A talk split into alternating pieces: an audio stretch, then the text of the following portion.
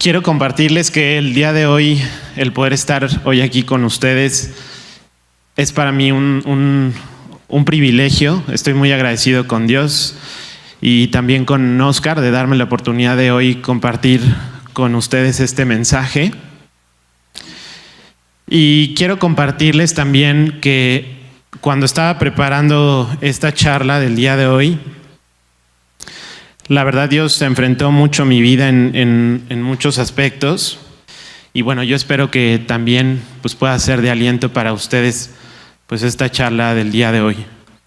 Eh, me gustaría que hiciéramos una dinámica muy sencilla y que por, un momento pensáramos en esto y permaneciéramos quietos sin movernos, incluso si respiráramos profundo y no nos moviéramos incluso en nuestros pulmones, ¿cuál, ¿cuál sería el único órgano del cuerpo que se estaría moviendo y que no se detiene? Justamente este, este órgano de nuestro cuerpo, lo pedí por internet, pensé que iba a estar un poquito más grande, pero bueno, espero que, que lo vean todos. Este órgano del cuerpo nunca descansa, siempre está trabajando, siempre está bombeando sangre a nuestro cuerpo. Y me gustaría que esto lo tengamos en mente porque al final quisiera hacer una referencia justamente a este ejemplo, pero cuando, cuando lo escuchaba en, un, eh, en un reportaje donde se hablaba de la, de la, función del corazón me llamó mucho la atención y quería mencionárselos y, y usarlo como ejemplo esta mañana.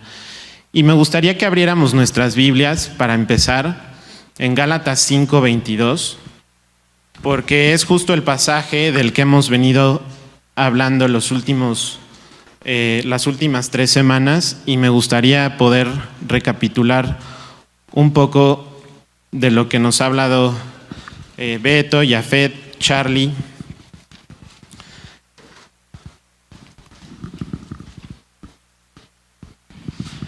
En el versículo 22, en el capítulo 5, dice el versículo, mas el fruto del Espíritu es amor, gozo, paz, paciencia, benignidad, bondad, fe, mansedumbre, templanza. Contra tales cosas no hay ley. Pero las cosas que son de Cristo han crucificado la sangre con sus pasiones y deseos. Han crucificado la carne con sus pasiones y deseos dice el versículo 25. Si vivimos por el Espíritu, andemos también por el Espíritu. No os hagamos vanagloriosos, irritándonos unos a otros, envidiándonos unos a otros. Quiero resaltar esta parte del versículo 25 que dice, si vivimos en el Espíritu, andemos en el Espíritu. Y justamente haciendo énfasis en, este, en esta parte del versículo, eh, me gustaría dividir en tres puntos y, poder hacer énfasis justamente en el fruto del Espíritu, como, bien escuchábamos hace un par de semanas. Eh, el fruto del Espíritu engloba una serie de características que nos habla el versículo 22 y el cual quisiera eh, mencionar tres puntos muy importantes de este. El primero es que el Espíritu es la evidencia de que un creyente permanece cerca de Dios. Em, es, como, es como una semilla que nosotros plantamos en la tierra, escarbamos un pequeño hoyo, sembramos la semilla, la regamos y eventualmente con el tiempo, si nosotros permanecemos eh, en este cuidado de poder regar esta semilla, en su momento podremos ver un fruto. Y es justamente lo que, lo que Dios nos, nos invita a que no, solamente vayamos con Él y, nos acerquemos a Él a través de la lectura de su palabra, sino que también podamos eh, obedecerla y permanezcamos en ella para que podamos tener pues una vida llena de frutos y una vida abundante que es como Dios pues espera que la tengamos. Y el segundo punto es que el Espíritu es un producto del ministerio que tiene el Espíritu Santo en, nuestros corazones. Em, el único objetivo que tiene el Espíritu Santo cuando decidimos invitar a Jesús a nuestros corazones es que el Espíritu Santo pueda producir en nosotros justamente esas características que mencionábamos al inicio, gozo, paz, paciencia, todo eso Dios lo puede producir a través del Espíritu Santo y es, y es su objetivo. Realmente el objetivo eh, del Espíritu Santo es ese, poder hacer que esa semilla que en su momento sembramos, que en su momento regamos, pueda tener ese fruto. Porque eso no, no, depende, no depende de nosotros. Y el tercer punto eh, respecto al, al, fruto del Espíritu, como bien lo, platicábamos hace un par de semanas, es que el fruto del Espíritu es, uno solo. No son todas las características que, se mencionan, sino más bien es como una naranja que tiene sus gajos, bueno, no se pueden separar, es una sola cosa. Y una manera en la que nosotros podemos determinar o, conocer si realmente el Espíritu Santo está trabajando en nuestras vidas es haciendo una evaluación honesta en nuestros corazones y realmente identificar cuáles de estos aspectos del fruto del Espíritu realmente están manifestados en nuestras vidas. Y si tú consideras, evaluándote honestamente y, y reflexionando en tu corazón, si tú identificas que tienes mucho amor, pero no tanta paciencia, o si tienes mucho gozo, pero no tienes eh, amabilidad y, no tienes eh, bondad, que también es un fruto del, es, un aspecto del, del fruto del Espíritu, entonces realmente el Espíritu Santo no está obrando en nuestros corazones. Y es muy importante entenderlo de esta manera porque pues Dios no, no quiere producir creyentes desbalanceados, que tengan un poquito de una cosa y menos de otra, sino realmente Dios quiere producir en nosotros un, un aspecto completo, un aspecto del Espíritu donde podamos tener en, la misma proporción cada uno de los aspectos de los que habla este versículo en Gálatas 5:22. Y bueno, entrando ya en el, tema que hoy eh, quiero compartirles, que es la benignidad, em, que, es, que es el quinto aspecto del que habla este versículo, quiero compartirles que benignidad significa amabilidad. Y también podemos eh, entenderlo como generosidad, amabilidad y generosidad. Y también me gustaría eh, dividir este, e, esta charla en, tres puntos muy importantes de esta amabilidad de la, que, de la que habla la Biblia. Y el primero es que la amabilidad está fundamentada en el carácter de Cristo. Realmente eh, la amabilidad que tú y yo conocemos o que practicamos en nuestro día a día, pues es una amabilidad en la cual, pues si, si vemos que alguien se cayó, le extendemos la mano, lo ayudamos a levantarse. Y creo que a veces entendemos la amabilidad como una serie de acciones que nosotros hacemos en favor de la gente para poderla ayudar. A veces eh, el hecho de darle una moneda a alguien que necesita eh, el, recurso económico, pues a veces nos hace sentir amables, generosos, pero la Biblia no habla de este tipo de amabilidad o este tipo de generosidad. Y me gustaría que abriéramos nuestras Biblias en el, en el libro de Lucas, capítulo 6, versículo 32, porque justamente en este pasaje pues es donde Dios nos, nos muestra cuál es el tipo de amabilidad al que este pasaje se, refiere. Y, y bueno, en este pasaje Dios nos habla que la amabilidad de la que Dios quiere manifestar en nuestras vidas y en nuestros corazones siempre da la milla extra, siempre da sin esperar recibir.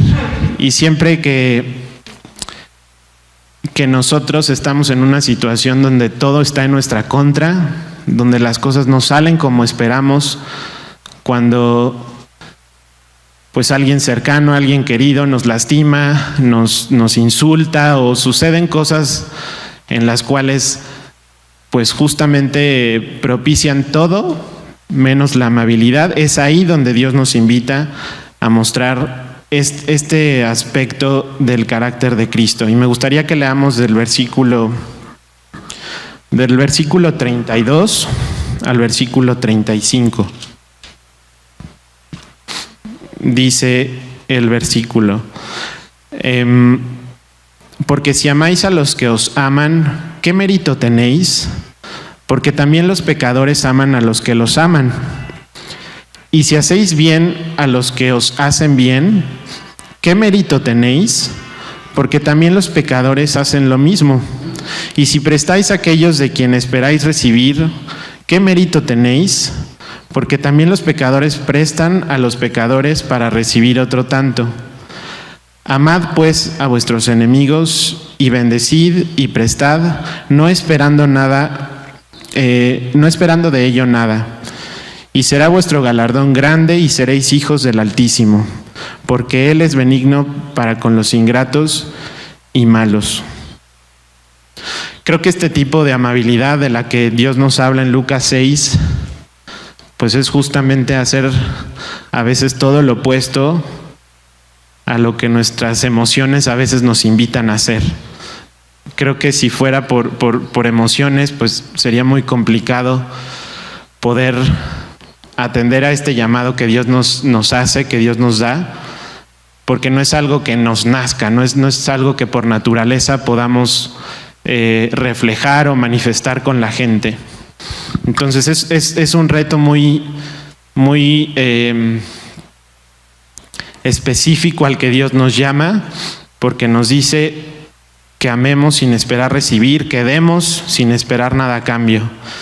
Y también es muy importante identificar que pues cada vez que nosotros queramos hacer esto en nuestras fuerzas, pues sencillamente vamos a fracasar y pues esto va a provocar nosotros una profunda frustración porque no es algo que nos levantemos, lo anotemos en un post-it o en nuestro teléfono y nos propongamos pues salir y, actuar de esta manera. No, no, no, es, no es así de, sencillo.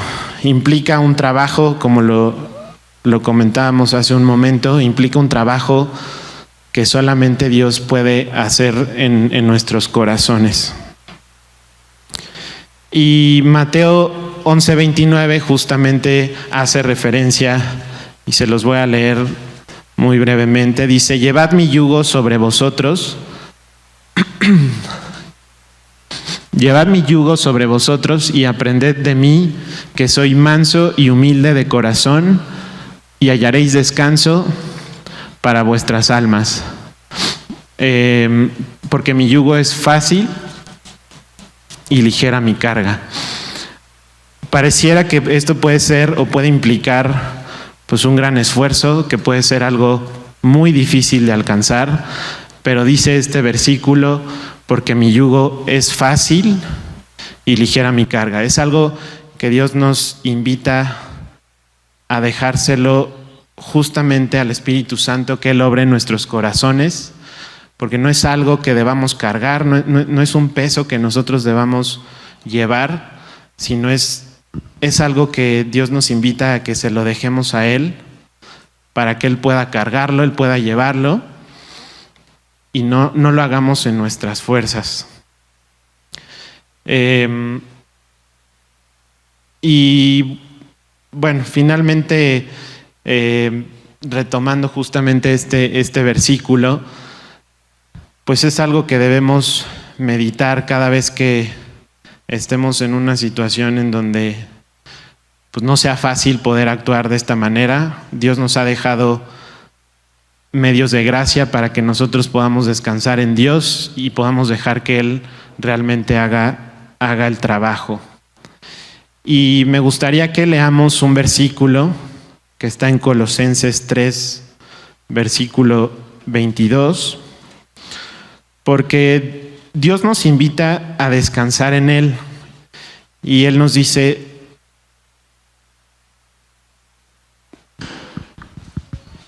Él nos dice que, que le dejemos el trabajo a Él, pero no, no en el sentido de que nosotros no debemos hacer nada, sino el hecho de que podamos descansar en Él, confiar en Él y dejar que por gracia esto se pueda, perdón, que esto se pueda dar. Y justamente en Colosenses 3, versículo 12,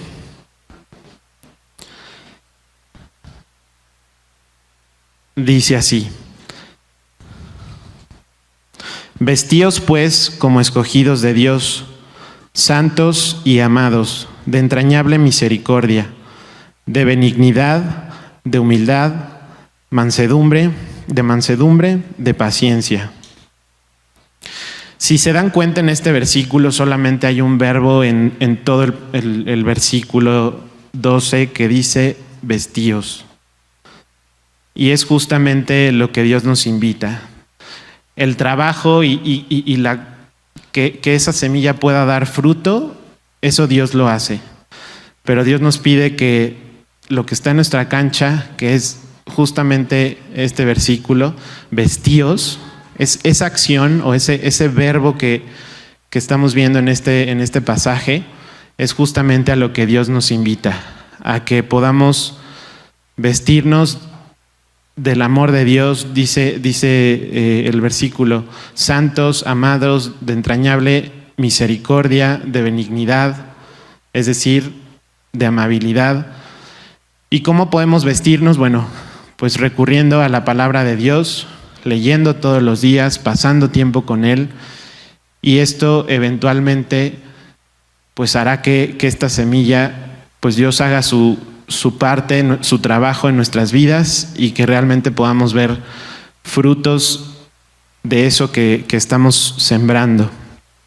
Y pasando al segundo punto, eh, quiero decirte que la amabilidad de Cristo la podemos reflejar o la podemos manifestar a través de, de hacer el amor. El amor en acción es lo que Dios nos pide, que podamos no solamente eh, decir que amamos al prójimo, sino realmente actuar en consecuencia de ello.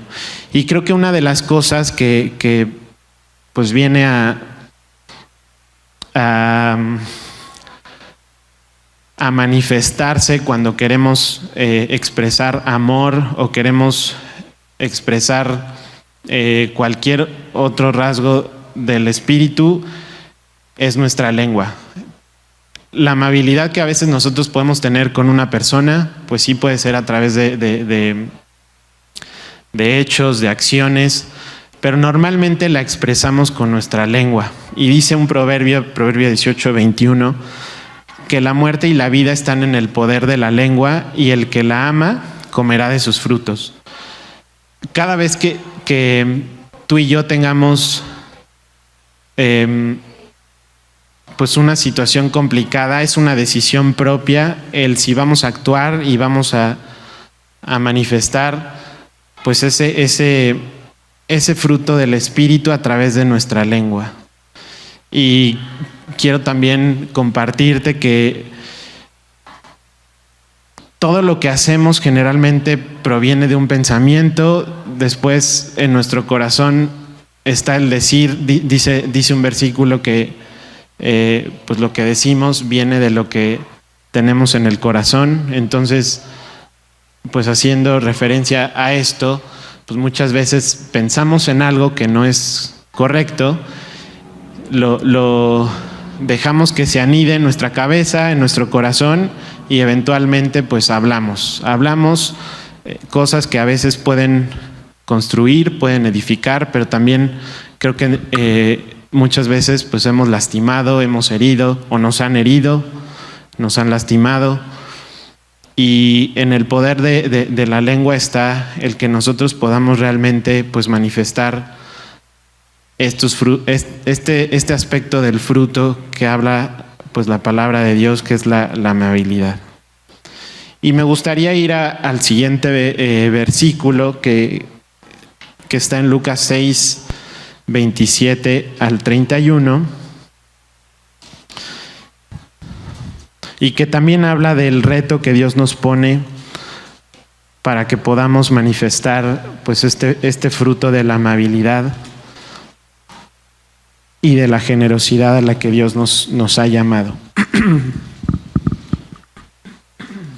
y dice, dice así, pero a vosotros los que oís os digo, amad a vuestros enemigos, haced bien a los que aborrecen, bendecid a los que os maldicen y orad por los que os calumnian. Al que te hiera en una mejilla, preséntale también la otra, y al que te quite la capa, ni aun la túnica le niegues. A cualquiera que te pida, dale, y al que tome lo que es tuyo, no pidas que te lo devuelva.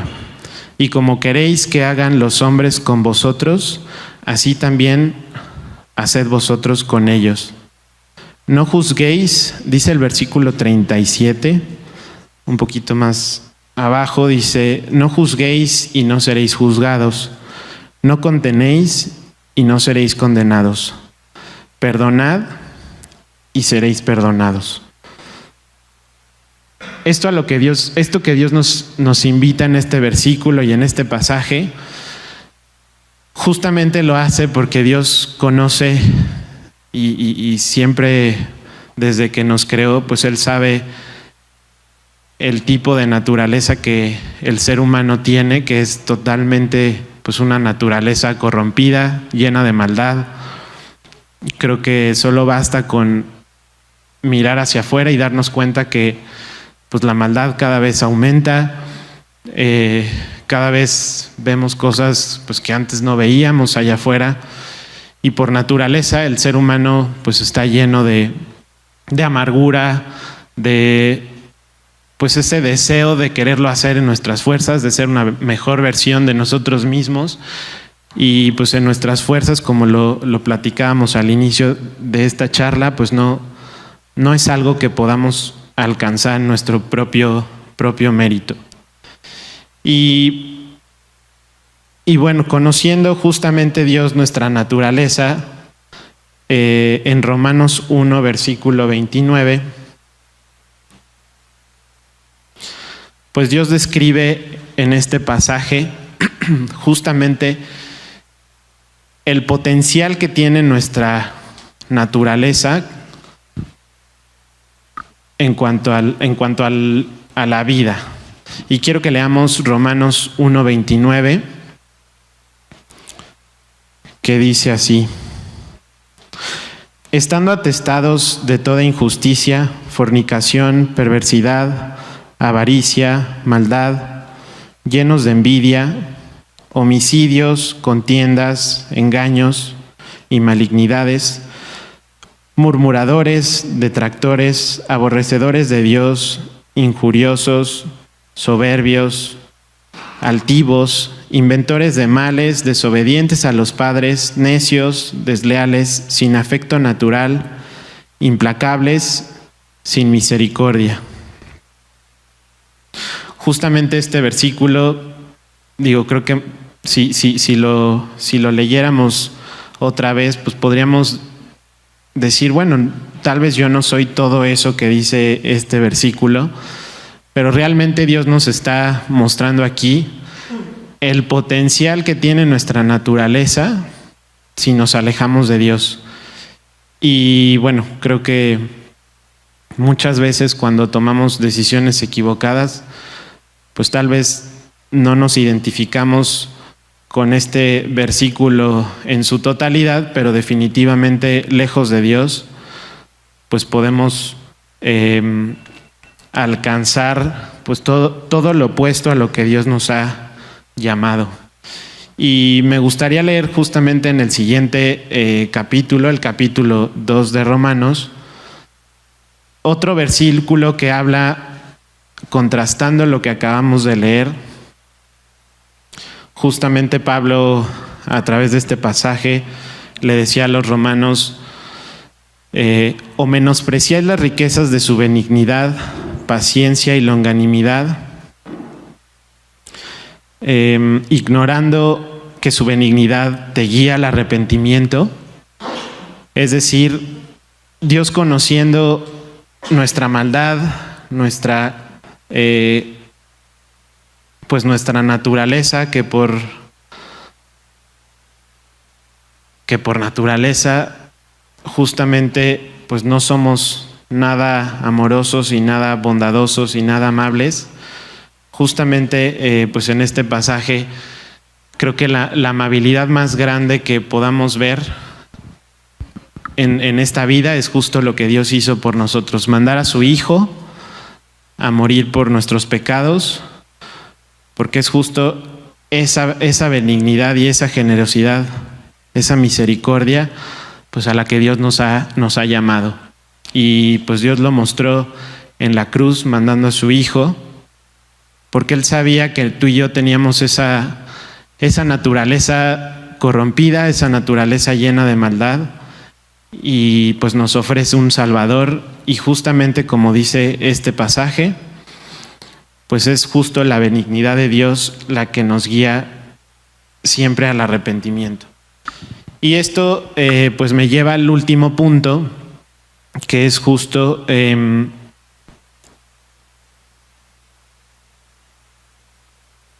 justo un, un,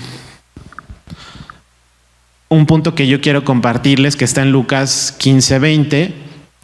Si podemos buscar eh, este pasaje, porque justo Dios en este, en este versículo, bueno, en este pasaje nos habla de este tercer punto que es la amabilidad no es un lujo, es una necesidad. Y si tú y yo hoy lo, lo analizamos desde este punto de vista, pues el, el, el hecho de que Dios haya dado un redentor y nos haya dado una salida y nos haya abierto la posibilidad de poder ser perdonados de esta naturaleza corrompida y llena de maldad, pues es justo el tipo de amabilidad que Dios quiere poner a través del Espíritu Santo en nuestros corazones. Y quiero compartirles eh, este pasaje porque habla de una parábola que seguramente has escuchado en, algún momento del hijo pródigo. Y habla de, de, un hijo que viviendo con su padre justamente... Eh,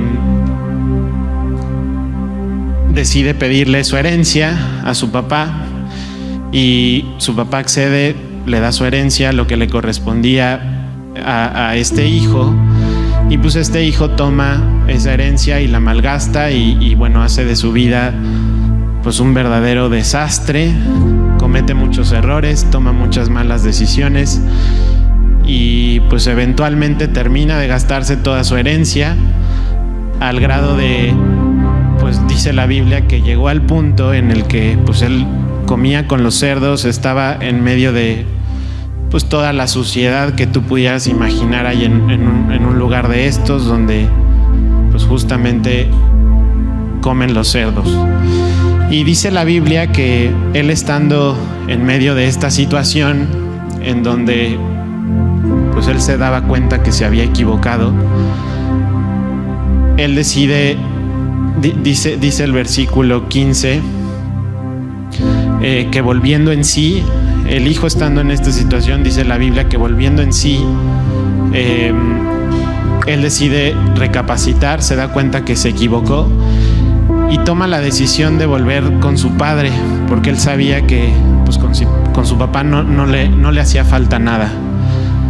Así que él emprende camino de regreso con su padre y pues su papá, para sorpresa del hijo, pues siempre había estado al pendiente de ver si su hijo en algún momento decidía regresar y el hijo ensayando lo que le iba a decir a su papá, arrepentido, eh, llega con su padre y le dice, me equivoqué, he pecado contra el cielo y contra ti, no soy digno de que me llames como uno de tus hijos. Y el papá no lo deja continuar y le dice, em, y le dice, traigan vestiduras nuevas, porque bueno, seguramente llegó en una condición pues muy, muy, muy sucio, muy eh, reflejando todas las decisiones que él, que él había tomado, muy lastimado, muy herido. Y, el padre justo en, en, este momento decide hacer una fiesta para celebrar que su hijo había regresado. Y yo quiero eh, pues poner este ejemplo y esta, y esta parábola de la cual nos sabe la, la Biblia, porque creo que tú y yo muchas veces hemos tomado decisiones, o al menos en lo personal, pues creo que muchas veces intentamos tomar las buenas decisiones en nuestras fuerzas y pues muchas veces esto produce que nos equivoquemos, que, que no tomemos las decisiones adecuadas. Y como leíamos en Romanos, pues bueno, qué tan lejos estemos de Dios o no, pues es una decisión que tomamos todos los días desde que nos levantamos y decidimos pasar tiempo con Dios. Ahí es donde empieza la decisión de de si nos acercamos o no a Dios, si, si sembramos una semilla que va a dar un fruto como el que nos habla Gálatas, el fruto del Espíritu, o si sembramos otro tipo de semilla que lo único que va a hacer es pues, lastimarnos y, dañar nuestro corazón. Entonces, eh, pues yo quiero invitarlos a que el día de hoy, si, si no han si no han tomado un tiempo en su vida de reflexionar sobre la benignidad de Dios y si no han considerado a Dios en sus caminos, pues hoy, hoy es un buen momento de poder voltear a Dios, voltear al Padre y, y realmente darnos cuenta de que la benignidad de Dios pues siempre nos la ha manifestado a través de su Hijo, a través de estar siempre atento para ver si algún día nosotros decidimos regresar a Él Así que eh, pues yo quisiera leer un último versículo que está en Apocalipsis 3:20, que dice, He aquí yo estoy a la puerta y llamo. Si alguno oye mi voz y abre la puerta, entraré a él y cenaré con él y él conmigo. Así como el Padre estaba siempre con los brazos abiertos para recibir a, su Hijo. Yo quiero decirte que Dios también hoy está con los brazos abiertos esperando que podamos regresar a Él, pasar tiempo con Él y realmente tener una relación personal con Él. Y en este versículo Él nos recuerda que Él, está a la puerta de nuestro corazón tratando de buscarnos, tratando de que le abramos la puerta de nuestro corazón y que Él pueda, justamente como, como mencionábamos en el ejemplo de la semilla, que Él pueda hacer que esos frutos se puedan dar, que esa semilla que, que, se siembra todos los días, pues realmente pueda dar su fruto. Así que yo quisiera eh, invitarlos, si, hoy vienes por primera vez, que tú le des la oportunidad a Dios de, que Él entre a tu corazón. Todo lo, que, todo lo que hicimos y lo que hemos pensado, hemos dicho, todos los pecados que hayamos hecho, Dios ya los pagó. Dios ya pagó por ellos en la cruz. Así que, pues si tú quieres hoy invitar a Jesús a tu corazón y darle la oportunidad de que Él transforme tu vida, quiero pedirte que cierres los ojos, inclines tu rostro y me acompañes en esta oración. Dios, el día de hoy yo reconozco que, que he pecado, que he tomado decisiones equivocadas en mi vida y que yo quiero el día de hoy pedirte perdón por cada uno de ellos. Quiero reconocer que no he tomado las mejores decisiones, pero el día de hoy yo te quiero abrir la puerta de mi corazón y pedirte que entres. Quiero aceptar el perdón que tú me ofreciste quiero que cambies mi vida y tú la transformes. Gracias por esa amabilidad, por esa benignidad, por esa por ese amor tan inmerecido que tú hoy me ofreces. Gracias porque sé que no es por obras, no es por los méritos que yo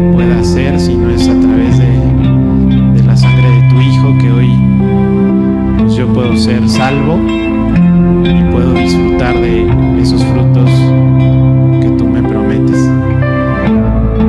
Gracias y en tu nombre te pido y te agradezco estas cosas. Amén.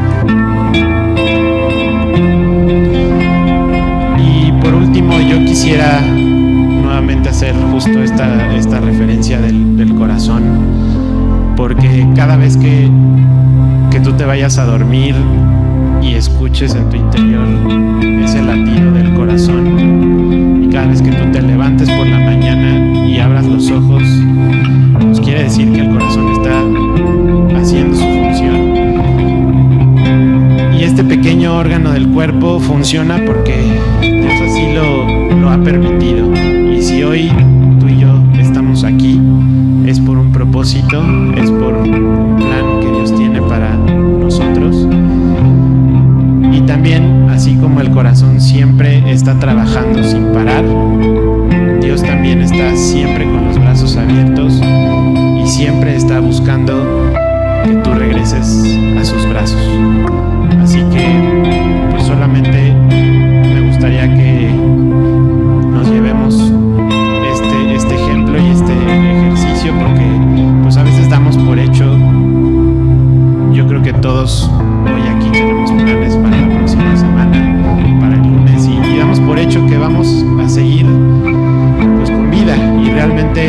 pues es, es, es una oportunidad única la que Dios nos da de poder pues regresar a Él,